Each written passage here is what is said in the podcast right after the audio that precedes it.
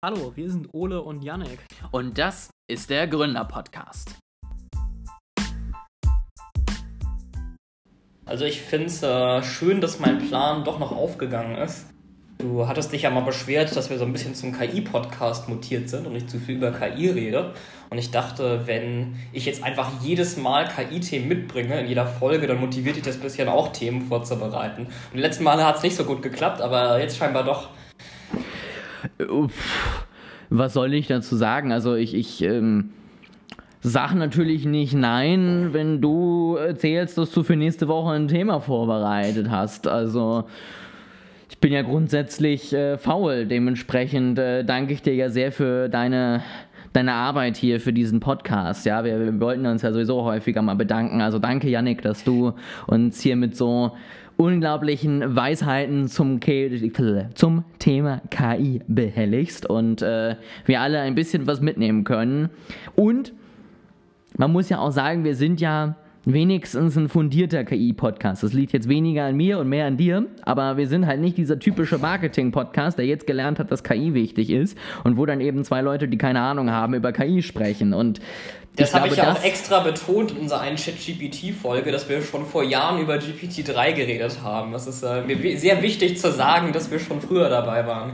Ja, und ähm, das ist halt auch einfach was, äh, es bringt dann ja hoffentlich den Leuten, die es jetzt hören, auch was. Und dann ist es natürlich mehr wert als eben, warum Google jetzt äh, OpenAI ersetzen wird und äh, wir nie wieder über KI sprechen wie jetzt. Und du denkst so, ja, okay. Ich dachte, das ist andersrum. Ich dachte, OpenAI ersetzt Google und wir haben The Death of Search, weil jetzt alle nur noch ChatGPT ihren Kram fragen. Ja, aber dann hat Google ja Bart rausgebracht und jetzt ist das das hm, neue heiße Ding. Und deswegen muss man jetzt natürlich dann wiederum das Narrativ umdrehen, weil ist ja auch langweilig, wenn du irgendwie drei, vier Wochen hintereinander über dasselbe Thema redest, dann sprichst du jetzt halt über eine andere Company im selben Thema.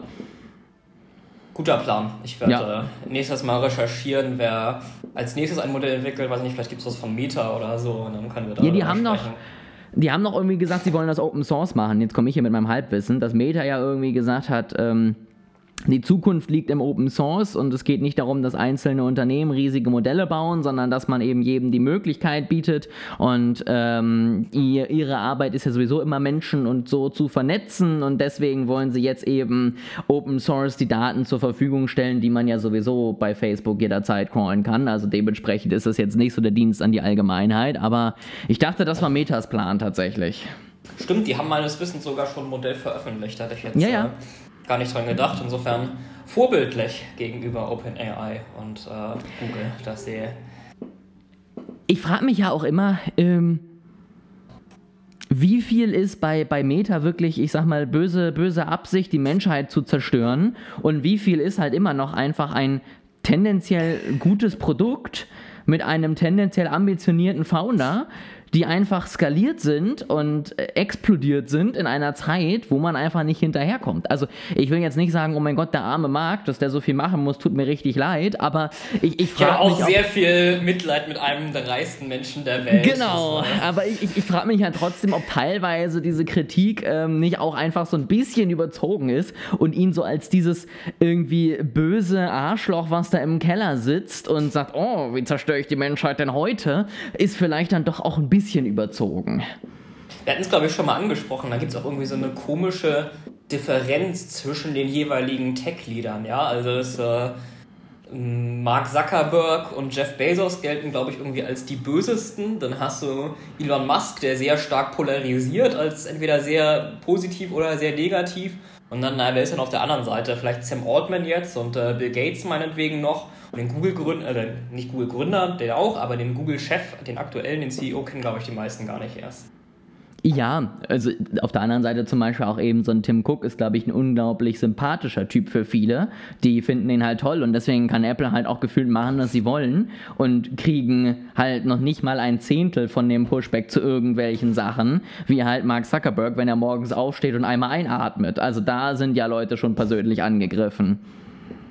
So, wo du über Pushback redest, ähm, das ist ein ganz, ganz gutes Stichwort. Wow, das der ist, Übergang. Äh, das bringt uns nämlich zu einem Follow-up, Schrägstrich einer Korrektur ähm, vom, von der letzten Folge. Das EU-Parlament hat nämlich gerade seinen Entwurf äh, für den AI-Act verabschiedet, ähm, zum Zeitpunkt der Aufnahme, also am den 18.06., wo wir es aufnehmen, das ist gerade erst, ich glaube, vier Tage her, ich glaube, am 14.06. hatten sie es verabschiedet. Äh, wenn ihr es jetzt hört, ist schon wieder ein paar Tage mehr her, ähm, aber jetzt noch gerade ganz frisch. Und da muss ich basierend auf diesem Draft, so wie ich ihn jetzt gesehen habe, ein bisschen was korrigieren, was wir letztes Mal gesagt haben. Ähm, oder vielleicht zuerst noch äh, ganz kurz als Intro. Ich weiß nicht, ob alle Leute die EU-Gesetzgebung so kennen. Das ist ja ein bisschen anders als zum Beispiel in Deutschland. Also es gibt ja quasi drei Institutionen. Es gibt das Parlament, das direkt gewählt wird. Ähm, dann gibt es den Rat, der vertritt quasi die einzelnen Länder. Da sitzen dann Olaf Scholz und Macron oder deren Gesandten drin. Also die vertreten quasi die einzelnen Regierungen. Und dann gibt es die Kommission, das ist quasi sowas wie die Regierung der EU. Ja, und bei Gesetzgebungsvorhaben müssen die drei sich immer einigen. Alle drei müssen zustimmen, bevor ein Gesetz verabschiedet werden kann. Und es läuft eben so wie jetzt, also das EU-Parlament hat irgendwie gerade seinen Vorschlag beschlossen äh, und danach treten die dann in Verhandlungen und einigen sich und am Ende müssen dem darauf gefundenen Kompromiss wieder alle zustimmen und das wird dann das Gesetz. Das heißt, das, was ich jetzt hier vorstelle, ist noch nicht das Gesetz, sondern das ist erstmal nur der Vorschlag oder die Position des EU-Parlaments. Ich finde das sehr vorbildlich, dass du damals in äh, PGW so aufgepasst hast und uns ja, das jetzt perfekt erklären konntest. Also Props an dich. Das äh, Schwierigste aber, was ich bis heute auch immer noch nicht 100% hinkriege, ist die drei Räte zu unterscheiden. Also es gibt den Rat der Europäischen Union, das ist der, den ich jetzt gerade erwähnt habe. Dann gibt es den Europarat und ich glaube, es gibt auch noch einen Europäischen Rat als drittes, damit es völlig verwirrend ist. Der Europarat, da sind doch alle drin, die auch nicht in der EU sind, ne? Genau, also der Europarat ist sozusagen gar kein EU, keine EU-Institution, sondern der ist ein bisschen mehr non-governmental, wenn auch mit der EU zusammenarbeitet und genau da können auch andere drin sein, die keine EU-Länder äh, sind. Aber der macht quasi nur Empfehlungen, also der macht gar keine Gesetze und ist sozusagen gar keine Regierungsinstitution. Ich finde, wir sollten in der EU auch grundsätzlich einfach noch ein paar Räte einfüllen, äh, einführen, die einfach Empfehlungen geben können und wenn du nicht mehr weiter weißt, gründe einen Arbeitskreis. So ist es. So, äh, dann aber zurück zum Vorschlag oder zum Entwurf des EU-Parlaments. Also da habe ich ja letztes Mal gesagt, äh, man hat für so ChatGPT-Modelle, nachdem die jetzt gerade aufgetaucht waren, noch ein bisschen was dran gehängt an diesen Entwurf. Und zwar hatte ich äh, drei Dinge genannt. Einmal musste man darauf achten, dass möglichst keine illegalen Inhalte produziert werden. Ähm, zweitens musste man veröffentlichen, was für urheberrechtlich geschützte Materialien äh, man zum Training verwendet hat. Und äh, drittens musste man eben angeben beim Chatbot, äh, wenn er angewendet wird, dass ein Chatbot ist, dass man nicht mit einem Menschen kommuniziert. Also das ist quasi eine Transparenzrichtlinie.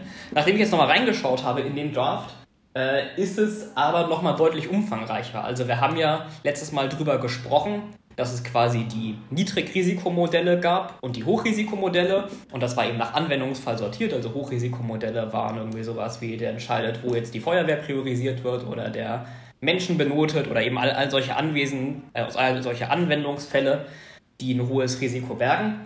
Und jetzt hat man aber noch eine weitere Kategorie eingeführt, nämlich die sogenannten Foundational Models.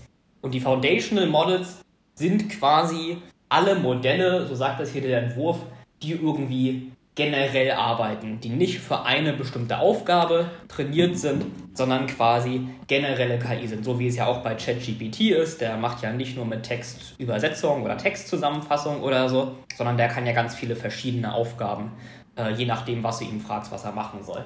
So, und für diese neue Kategorie, ähm, die sogenannten Foundational Models, hat man jetzt eine, hat man quasi ähnliche oder alle Voraussetzungen reingetan, die es auch für die High-Risk-Models gibt und noch mehr. Also es ist eine sehr lange Liste, die ich mir hier aufgeschrieben habe. Du musst ein äh, Risikomanagementsystem haben, wo du alle möglichen Risiken angibst, die du haben kannst mit deinem Modell und was du gegen sie getan hast oder was, warum du nichts gegen sie tun kannst. Du musst alle deine Daten in ein System bringen ein Data Governance System, um zu überwachen, ob die Daten hoher Qualität sind. Du musst angeben, wie viel Compute Ressourcen du verwendet hast. Du musst es in der EU-Datenbank registrieren. Du musst protokollieren, wie viel Strom dein Modell verbraucht. Ich weiß nicht, wer sich das auch wieder ausgedacht hat. Wahrscheinlich saßen da irgendwelche Leute im Umweltausschuss des EU-Parlaments, haben nichts über KI verstanden, aber dachten sich, wir müssen auch mal mitreden. Was könnte man denn da machen? Vielleicht protokollieren wir ja, jetzt wie viel Strom man verbrauchen kann. Und so eine riesige Reihe von Anforderungen. Und es ist der, der Grund, warum ich mich gerade so aufrege oder was, warum ich es so kritisch sehe, in einer relativ einfachen Frage begründet, nämlich Ole, angenommen, du hättest die Wahl zwischen zwei QRI-Modellen. Ein spezialisiertes, was nur eine bestimmte Aufgabe kann, oder ein generelles, das alle möglichen Aufgaben bearbeiten kann. Welches würdest du wohl verwenden? Ist es jetzt falsch, wenn ich sage, es kommt drauf an? Das ist nicht falsch, aber du musst es schon noch ein bisschen weiter ausführen. Also grundsätzlich natürlich das Generelle. Also, na, ich sag mal so, ich will ja, bin ja faul, ich will ja nicht 27 verschiedene KI-Modelle irgendwie haben. Dem einen frage ich was zum Thema A und dem anderen was zum Thema B.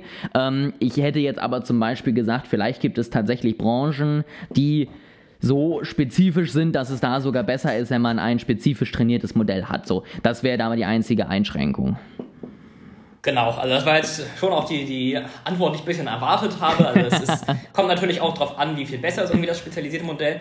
Aber es, ich sag mal, für die meisten durchschnittlichen Anwender, wenn ich dich jetzt für deinen Alltag zum Beispiel fragen würde, willst du ChatGPT oder willst du ein Textprogramm, was quasi nur übersetzen kann von irgendwie Englisch auf Deutsch, dann würdest du sagen, naja, ich will wahrscheinlich lieber ChatGPT, weil der viele verschiedene Aufgaben äh, bearbeiten kann und ich den flexibel einsetzen kann. Und so wird es, denke ich, auch in der Realität sein. Also spezialisierte Modelle wird es meiner Meinung nach nur noch, so wie du gerade gesagt hast, geben in der Industrie für deren Anwendungsfälle, die sie in einer bestimmten Firma haben. Und das heißt, auch solche spezialisierten Modelle werden vor allem von Nicht-KI-Firmen verwendet werden, die aber KI irgendwie anwenden wollen. Ja, also eine Logistikfirma, irgendwie, keine Ahnung, eine Airline, die rausfinden will, wie sie ihre Flüge effizient verteilen will, die würde vielleicht ein nicht spezialisiertes Modell äh, machen. Oder ich zum Beispiel, ich baue ja auch ein nicht spezialisiertes Modell im Bereich Finance. Also solche Nicht-KI-Firmen, die es irgendwo anwenden, die verwenden sowas vielleicht noch. Aber alle KI-Forschungslabore und alle Firmen, die KI wirklich als Core Business Model haben und das nicht nur für irgendwas anderes anwenden, die werden meiner Meinung nach nur noch oder fast nur noch generelle Modelle verwenden, weil das ist es ja, was du verkaufen willst, dieses generelle. Das war ja der ganze Fortschritt damals mit GPT-3, dass man gesagt hat, okay, wenn das Modell groß genug ist, dann äh, kann es quasi alle Aufgaben mit ein, zwei Beispielen lernen. Das war ja der große Durchbruch. Also nochmal kurz zusammengefasst, das heißt quasi alles im Bereich KI-Forschung oder KI-Firmen werden solche, werden solche generellen Modelle sein. Und daraus folgt dann, diese Regulierung gilt jetzt de facto doch für die gesamte KI-Industrie. Diese ganze Idee über Hochrisiko- und Niedrigrisikomodelle, die meiner Meinung nach wirklich eine gute Idee war, weil man spezifisch auf Anwendungsfälle geguckt hat, die wirklich ein Risiko bergen, wird jetzt quasi über Bord geworfen und man sagt jetzt quasi doch, ich reguliere alles. Und das äh, bringt mich auch zur Beantwortung der Frage, die du letztes Mal am Ende gestellt hast. Äh, ist das jetzt sinnvoll oder überregulieren wir uns da? Ursprünglich wollte ich ja sagen, naja, bisschen Einschränkungen und äh, bisschen Nachteile für die Industrie birgt jede Art von Regulierung immer. Aber der aktuelle Entwurf vom letzten Mal fand ich schon ganz gut, so wie er ist. Das fand ich sinnvoll. Das war, das war eine gute Abwägung zwischen dem, wie stark schränkt man die heimische Industrie ein und äh, was will man eben an Gefahren abwenden. Das kann ich jetzt aber überhaupt nicht mehr sagen. Also es ist genau das passiert, was du auch mit der DSGVO letztes Mal gesagt hast. Man hatte irgendwie eine gute Idee, aber dann hat man es übertrieben und jetzt ist ein Entwurf rausgekommen, wo eben genau doch das passiert, wo du eine äh, Industrie überregulierst und am Ende nur deinem heimischen Markt mehr schaden wirst, als du mit diesem Gesetzentwurf irgendwo was bringst. Das äh, sehe ich ganz genauso, weil man natürlich auch sagen muss, wie du schon sagst, ne, das ist jetzt der erste Entwurf. Also ähm, Wir hatten ja beim letzten Mal hatte ich ja auch sozusagen als positives Beispiel die, die Mika, die Kryptoregulierung angebracht, die ja aber tatsächlich auch im ersten Entwurf noch deutlich strenger war und zum Beispiel auch, ähm, auch dieses Thema Umwelt mit drin hatte, dass dann jede, jede Währung irgendwie sich registrieren muss bei der Umweltdatenbank und Informationen angeben muss, wo dann halt zum Beispiel die Frage war, also es gibt ja wirklich wenig dezentrale Kryptowährungen, das muss man ja auch mal ganz ehrlich sagen, aber wo dann halt die Frage war, wer soll das dann bei Bitcoin machen? Muss dann Satoshi Nakamoto wiederkommen und vorbeigehen und sagen, moin, ich bin's, ähm, darf ich das jetzt bitte machen oder wie soll das umgesetzt werden? Ne?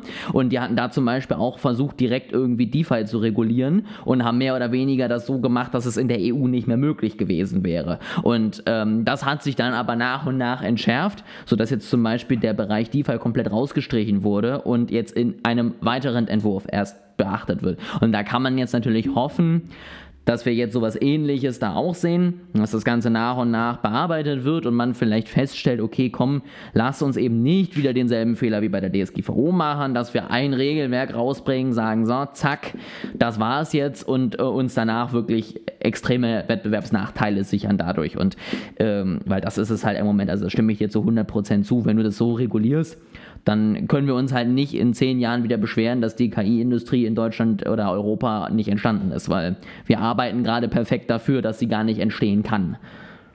Ich äh, stimme dir teilweise zu bezüglich, was du eben dem ersten Entwurf äh, gesagt hast, aber man muss halt differenzieren.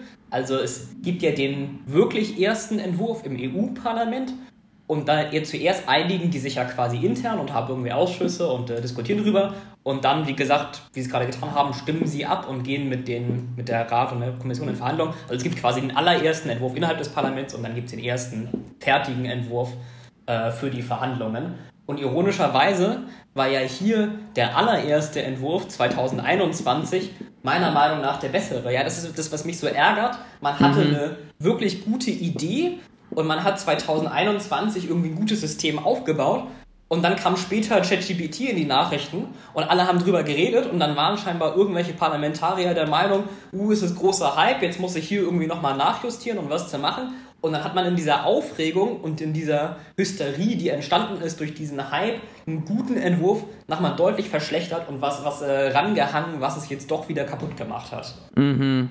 Ja, Wahrscheinlich willst du als, als EU dann natürlich auch nicht sagen, wir lassen die jetzt außen vor, wo das ja gerade gefühlt die KI-Anwendung schlechthin ist. Aber war halt wieder so eine Idee war gut, Ausführung beschissen von der EU, würde ich jetzt einfach mal sagen.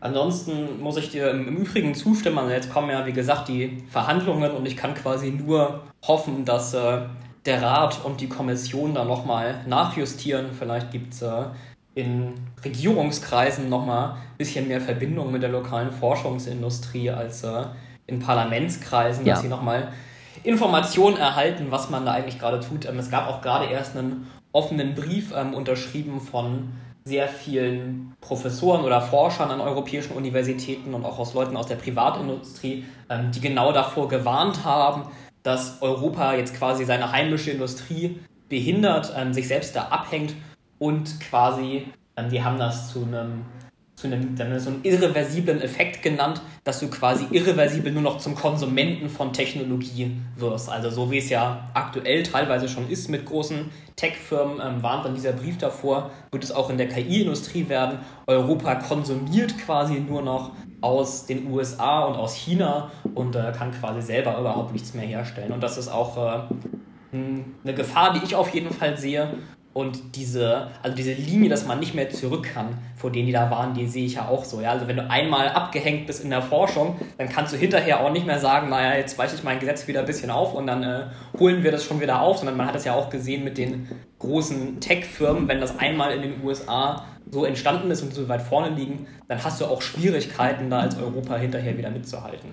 Wir haben ja auch durch dieses verrückte Internet immer mehr den, die Tendenz zu jetzt nicht zwingend Monopolen, aber irgendwie Oligopolen, ne? Weil warum sollte ich jetzt halt irgendwie die äh, siebbeste Suchmaschine der Welt nutzen, weil die ja. halt irgendwie hier bei mir um die Ecke hergestellt wird, wenn ich halt auf Google zugreifen kann. Und das ist natürlich was anderes, wenn du dann noch lokal unterwegs bist. Wenn ich hier halt jetzt nur den siebbesten Bäcker der Welt habe, dann fahre ich halt trotzdem nicht nach Amerika, um mir da ein Brötchen zu holen. Und ähm, das ist natürlich dann mit der Regulierung auch das Problem, ne? Nur weil dann irgendwie mit fünf Jahren Verzögerung irgendwann ein fast genauso gutes Modell aus Deutschland kommt, wird es vielleicht ein paar Patrioten und datenschutzliebende Menschen geben, die sagen, ich nutze das deutsche Modell, aber die meisten sagen halt, ich nutze das beste Modell. Und das kann dann halt nicht das sein, was halt zehn Jahre später erst entwickelt wurde und dementsprechend deutlich weniger Daten gesammelt hat. Dann würde ich äh, jetzt nochmal konkret darauf eingehen, was mich denn stört in diesem Gesetzesentwurf. Also ich habe eben es ein bisschen aufgelistet, aber sonst war ich ja eher generell und habe irgendwie nur gesagt, es ist zu viel Regulierung. Und ähm, der erste Hauptpunkt, der mich da am meisten stört, sind die Formulierungen und diese Unklarheit und Generalität. Also da haben wir ja in der letzten Folge schon äh, drüber gesprochen bei einem dieser verbotenen äh, Modelle, wo es darum ging, irgendwie Menschen zu manipulieren. Und da war eben die Formulierung, ja, wie manipuliert man Menschen, die war irgendwie sehr breit. Ähm, es gibt eine Seite von Stanford mit so einer kurzen Studie, die sich mit dem AI auseinandergesetzt hat. Und da ist ein Satz, den finde, der finde ich, der schreibt fasst das wirklich sehr gut zusammen. Da steht, uh, while the AI Act states high-level obligations for foundation model providers, it does not make precise how these obligations should be interpreted or enforced. Ja, also quasi es, ist, er hat sehr hohe Anforderungen, aber er sagt nicht, wie das eigentlich äh, zu interpretieren ist, diese Anforderungen. Und ein gutes Beispiel, finde ich, ist da der Bereich äh, Data Governance. Kann ich einmal den Originaltext raussuchen. Da steht äh, als Anforderung an deine Foundational Models steht hier im Text Process and incorporate only data sets that are subject to appropriate data governance measures for foundation models, in particular, measures to examine the suitability of the data sources and possible biases and appropriate mitigation. Also hier steht quasi, verwende nur Datensätze, für die du angebrachte Data Governance Maßnahmen hast. Aber hier steht nicht weiter, was das heißt. Also was sind denn angebrachte Data Governance Maßnahmen? Ja, also soll ich mir das irgendwie einmal alles durchlesen, was ich da reinfüttere? Oder soll ich irgendwelche statistischen Tests machen? Oder wie soll ich hinterher ähm, nachgucken? Also das ist überhaupt nicht, das ist überhaupt nicht definiert was diese appropriate measures überhaupt sein sollen. Und ich finde diesen konkreten Punkt zum Beispiel sehr schwierig, weil diese Modelle sind ja riesig. Also das, das ist ja, das liegt ja in der Natur der Sache, dass es irgendwie sehr große Sprachmodelle sind mit sehr großen Trainingsdaten. Äh, ich lese da normalerweise einmal das gesamte Internet rein und noch mehr. Was soll ich denn da für Data Governance machen? Also soll ich mir vorher einmal das komplette Internet durchlesen und jedes Mal gucken, ob da irgendwie jemand was Rassistisches oder Kriminelles oder sonst wie Negatives äh, gesagt hat, das ist ja gar nicht möglich. Es sind ja viel zu viel Daten, als ob man das überhaupt individuell prüfen könnte. Das heißt, das Thema geht auch wirklich nicht nur darum, wie es jetzt ein Microsoft oder auch ein OpenAI macht. Wir geben dem Modell Rahmenlinien beim Output und sagen, das darfst du vielleicht nicht machen, sondern es soll auch der Input explizit kontrolliert werden. Genau, also auch die, die Daten, die du schon reinfütterst, sollen eben diese appropriate measures haben, was auch immer das heißt. Sehe ich kein Problem mit. Also, wie du schon sagst, da, da gehen wir einfach einmal das Internet durch, müssen halt aufpassen, dass wir es nicht löschen. Einmal alles durchlesen, und dann, ne? dann läuft das. Ja, und von diesen quasi Systemen hast du drei da. Also du sollst ein Data Governance System haben, um deine ganzen Daten zu prüfen. Dann sollst du ein Risikomanagement System haben, wo du, wie gesagt, alle möglichen Risiken, die sich aus deinem Modell irgendwie ergeben könnten, äh, abbildest, sagst, wie du die mitigiert hast oder warum man die nicht mitigieren kann. Und dann als drittes noch ein Qualitätsmanagementsystem, das überprüft und demonstrieren kann, dass du alle Anforderungen aus dem Gesetz einhalten kannst, inklusive der anderen Systeme. Ja? Also du hast ein Qualitätsmanagementsystem, das, das die Qualität deiner anderen Systeme überwachen soll.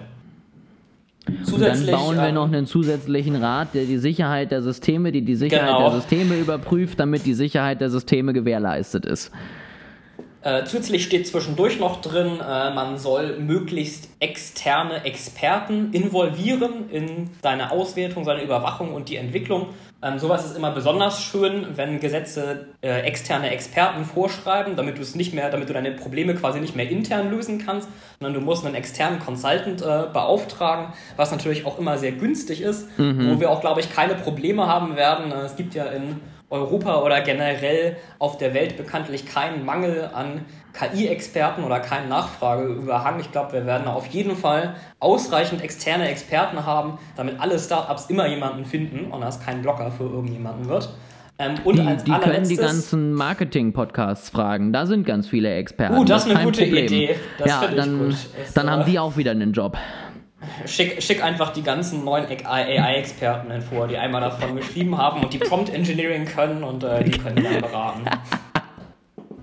Und äh, als allerletztes, als äh, Sahnehäubchen, war es auch noch so, in dem alten Entwurf oder auch in dem aktuellen Entwurf gibt es eine Ausnahme für Open Source Modelle. Also wenn jemand so ein Modell entwickelt und quasi kostenlos den äh, zur Verfügung stellt, und den, den Quellcode für alle bereitstellt, damit Leute daran weiterforschen können und daran arbeiten können, gab es vorher eine Ausnahme von den Regulierungen für die Hochrisikomodelle, beziehungsweise für die Hochrisikomodelle gibt es sie immer noch im aktuellen Entwurf, aber für Foundational Models gibt es sie jetzt wiederum nicht. Also das heißt, da, wenn du irgendwo Open Source an was arbeitest, gelten für dich auch wieder alle diese Einschränkungen. Und obwohl du es kostenlos zur Verfügung stellst, musst du selber die externen Experten bezahlen, um dich zu beraten und deine ganzen Systeme aufbauen, um hinterher der EU demonstrieren zu können, dass du dich auch an die Regulierung hältst.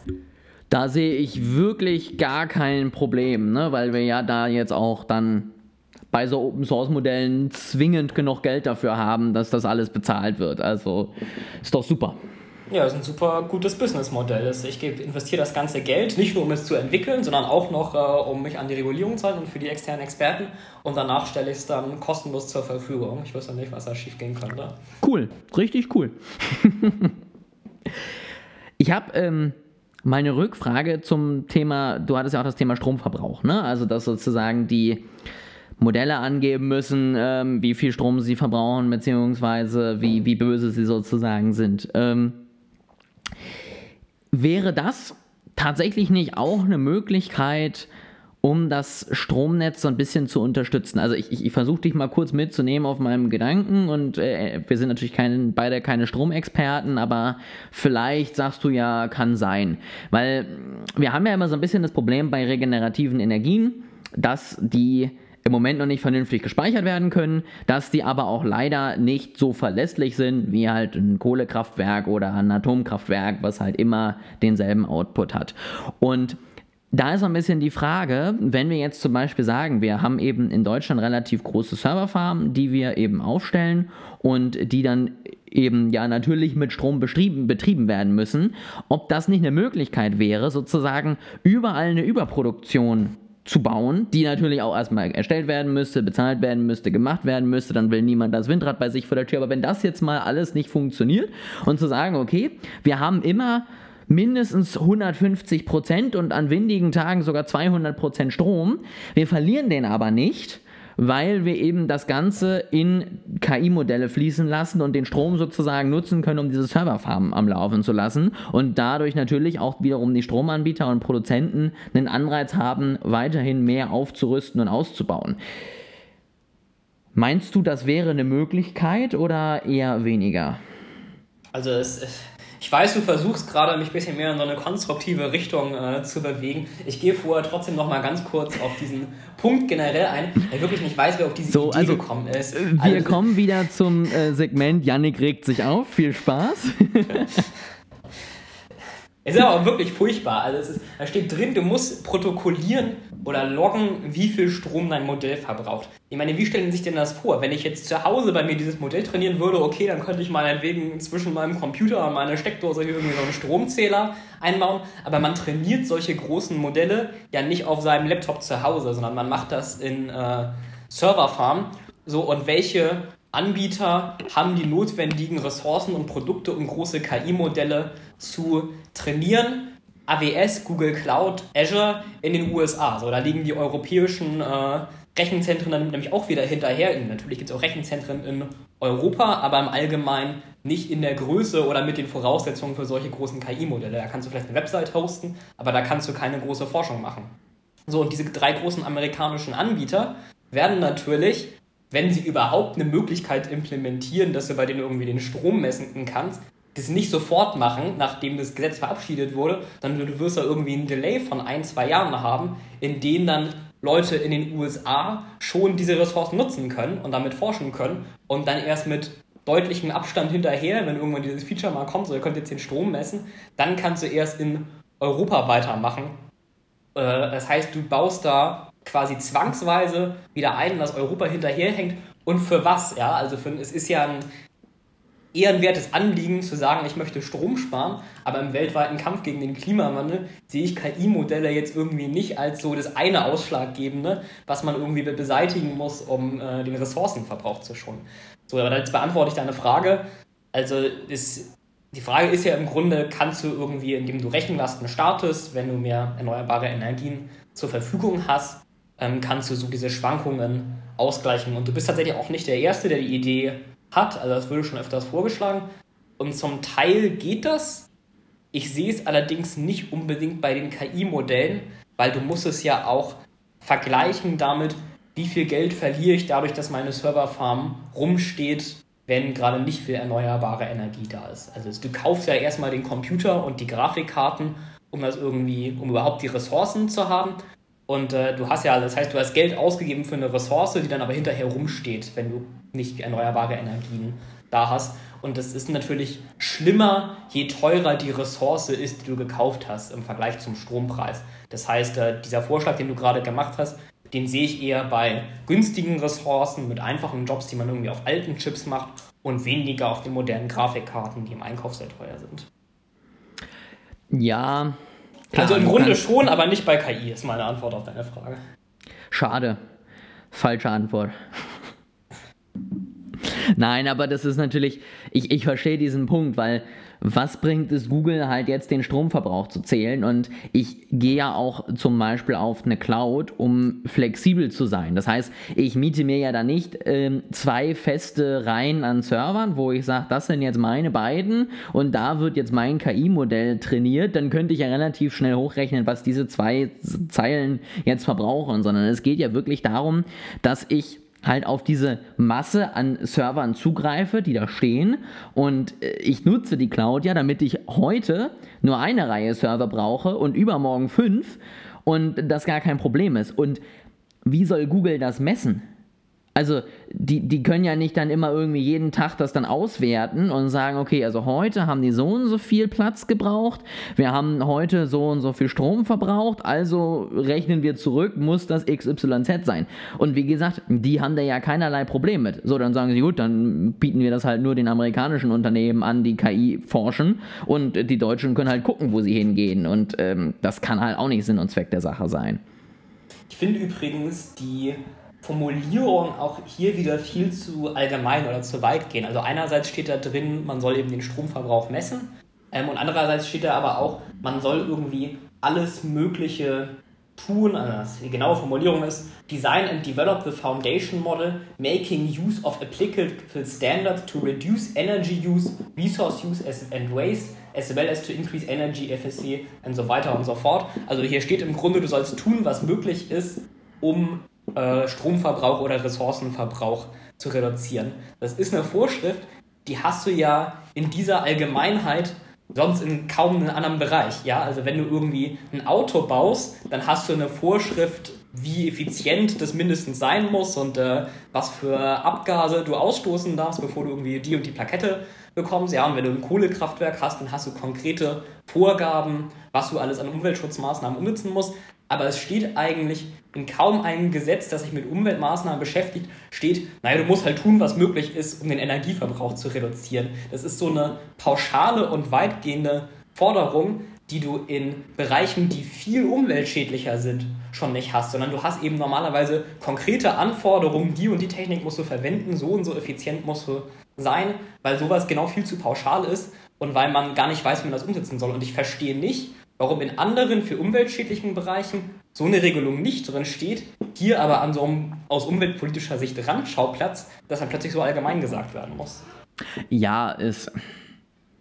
Das ist ja auch wirklich jetzt was, da, da freuen sich dann die Gerichte wieder, weil dann ähm, kann natürlich jetzt der Umweltschutzverbund mit gutem Recht dann irgendwelche Hersteller anklagen und das ist ja auch Sinn und Zweck von so einer Regulierung.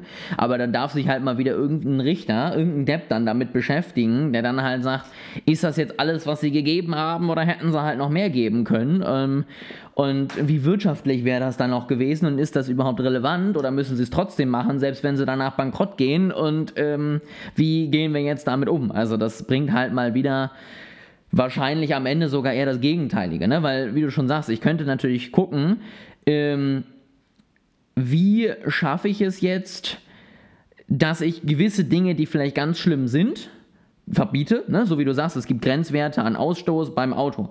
So, da bringt es ja mehr zu sagen, okay, ich gebe ganz klare Rahmenlinien, wo ich sage, das darf auf gar keinen Fall passieren.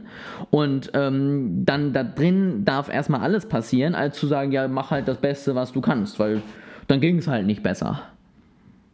Er es erwähnt, ich finde es auch sehr passend, wie es hier weitergeht. Also da steht, man muss äh, messen, wie viel Strom äh, man verbraucht und welchen Ressourcenverbrauch man hat. Und dann steht hier, wenn technisch, technisch möglich ist, auch messen, welche andere Umweltauswirkungen die Entwicklung und die Nutzung des Systems über seinen gesamten Lebenszeitraum hast. Mit so einem, äh, wenn technisch möglich ist, er vor. Das heißt, du hast jetzt das, das nächste Problem, der Richter darf dann auch noch entscheiden, was technisch möglich ist in einem KI-System und nicht äh, über den gesamten Lebenszeitraum zu messen, was für Umweltauswirkungen das hat.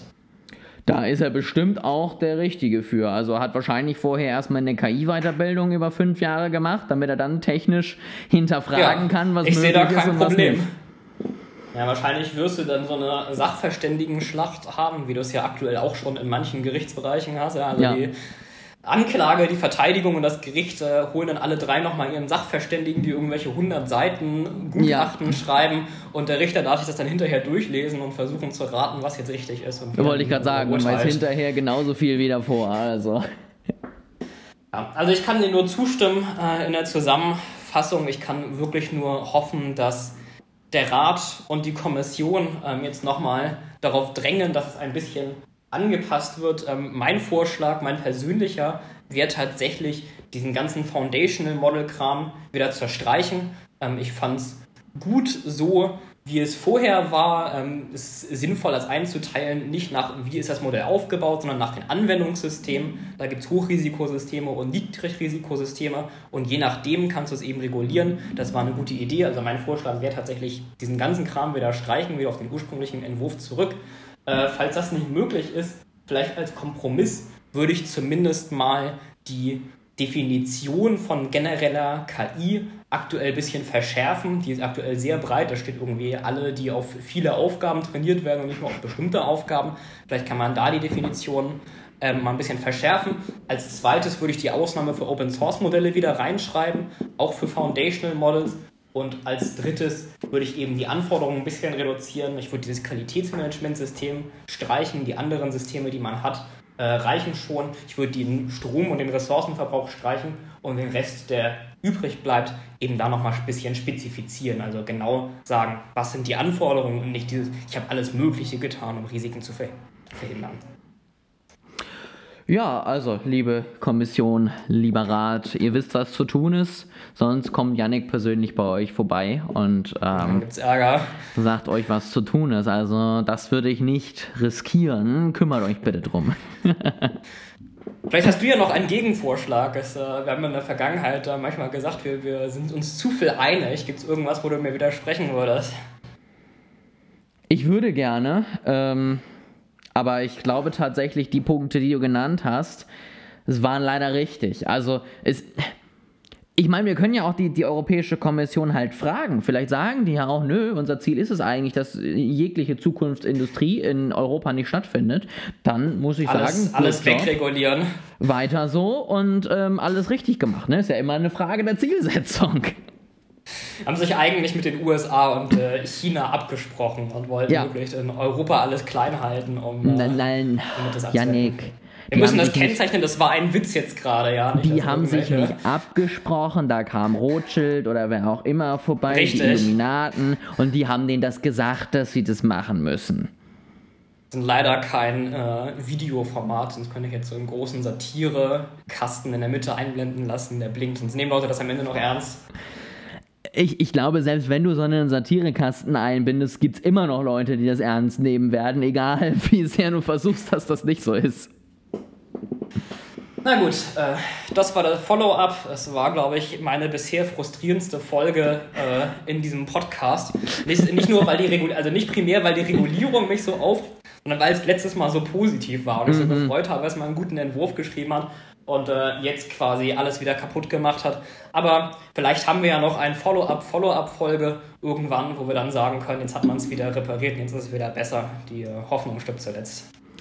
Sehr schön. Dann ähm, freuen wir uns natürlich auch über Feedback und Fragen von eurer Seite und äh, ich gehe jetzt Janik mal trösten, dass er nicht ganz so traurig ist durch die neue Regulierung.